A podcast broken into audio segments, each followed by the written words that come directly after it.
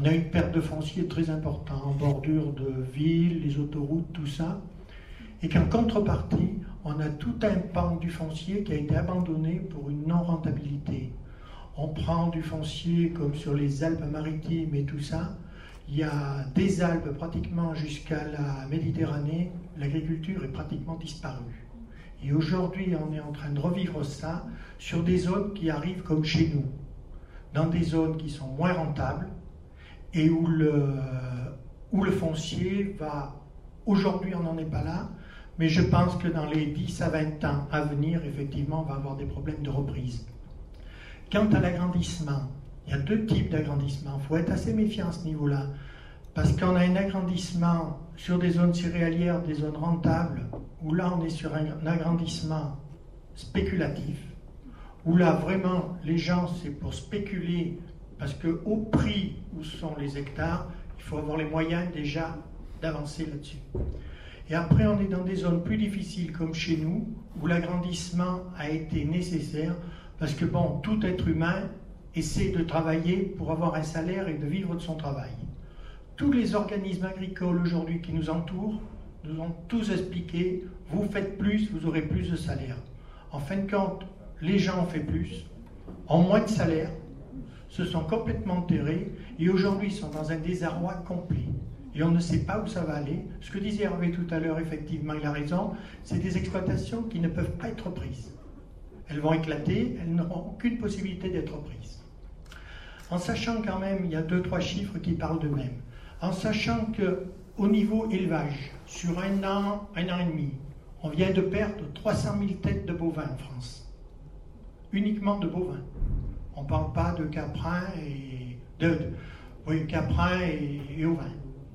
Juste le bovin. Et que le, reste a été dans les mêmes conditions parce qu'il est dans la même crise. Ce qui veut dire que dans les zones défavorisées, il y a vraiment un vrai malaise. Je regardais ce matin euh, sur les données euh, MSA, ils sont en train d'essayer de regarder à peu près, parce que bon, depuis deux ans, il y a un phénomène de suicide énorme dans le monde agricole. Et la MSA est en train de se pencher un peu sur le problème. Ce matin, je regardais, toutes les MSA de France ont eu une, réunion et ils ne savent pas exactement comment comptabiliser le nombre de suicides. Mais aujourd'hui, on parle entre 400 et 800 par an.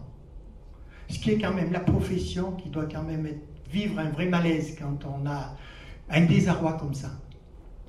Bon, à ce niveau-là, au niveau du, foncier aussi, euh, la spéculation du foncier est liée aux marchés mondiaux, au phénomène que aujourd'hui tous les spéculateurs avaient investi sur l'immobilier, tout ça, aujourd'hui c'est cassé la figure. On s'est rendu compte que les populations étaient en train d'augmenter, donc des besoins alimentaires pour les années à venir. Donc une capitalisation au niveau du foncier. Bon, euh, ce que disait euh, tout à l'heure, ce qui s'était dit tout à l'heure aussi, qui est une catastrophe, c'est le phénomène des, des pertes de, de, production des terres. Parce qu'aujourd'hui, on se sert du terrain comme support, on ne s'en sert plus pour faire une culture. Et on va aller, de toute façon, on va diminuer de production dans les années à venir d'une façon importante. Qu'est-ce que vous voulez dire par support, excusez-moi? Ben Aujourd'hui, aujourd'hui, Aujourd'hui, la terre est un support. Tout ce qu'on veut faire pousser par la terre, on lui l'apporte en tant qu'engrais et tout ça. On ne s'en sert plus. On n'alimente plus le sol sur un cycle biologique. On voilà. Alimente directement la plante. On alimente la plante, on n'alimente plus le sol. On se sert que du support du terrain. Ce qui explique des baisses de rendement comme on est en train de vivre aujourd'hui, de toute façon, et qui vont s'accentuer dans l'avenir, parce qu'effectivement, tout ce qui a gravité autour du monde agricole a engendré ce genre de choses. L'autre problème qui est en train de se passer, c'est que dans des zones rurales, comme chez nous, la seule chose qui peut arriver à modifier les choses, ça va être ce que disait Hervé, de pouvoir emmener un plus-value. Si on n'arrive pas, si les collectivités locales, si... Parce que je crois que les collectivités locales sont vraiment liées au système agricole, parce qu'on est dans des régions, s'il n'y a plus d'agriculture, il n'y a plus de vie. Donc il faut qu'on en soit tous conscients. Et il faut que la, collectivité locale aide effectivement par ce que le Conseil général met en place effectivement, mais il faut arriver à emmener un plus-value sur les produits de, régions difficiles à vivre comme chez nous. Parce qu'il faut savoir qu'une production comme chez nous en élevage, euh, le produit vendu couvre à peu près 50% de nos charges, bien plus. Tout le reste vient d'aide extérieure, ce qui est quand même inacceptable aujourd'hui. Le céréalier couvre ses charges avec son produit. Comment? Il a quand même des... Oui, oui, et c'est lui qui ramasse l'enveloppe la plus importante. Ça, je ne voudrais pas oser le dire.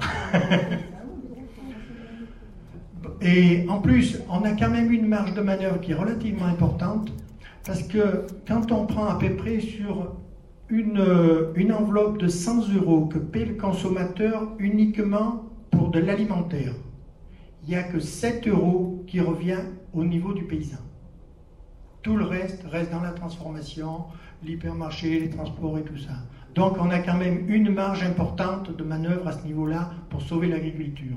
Le tout, je crois que c'est vraiment une volonté aujourd'hui, aussi bien du consommateur que des pouvoirs publics, et rééquilibrer un peu tout ça pour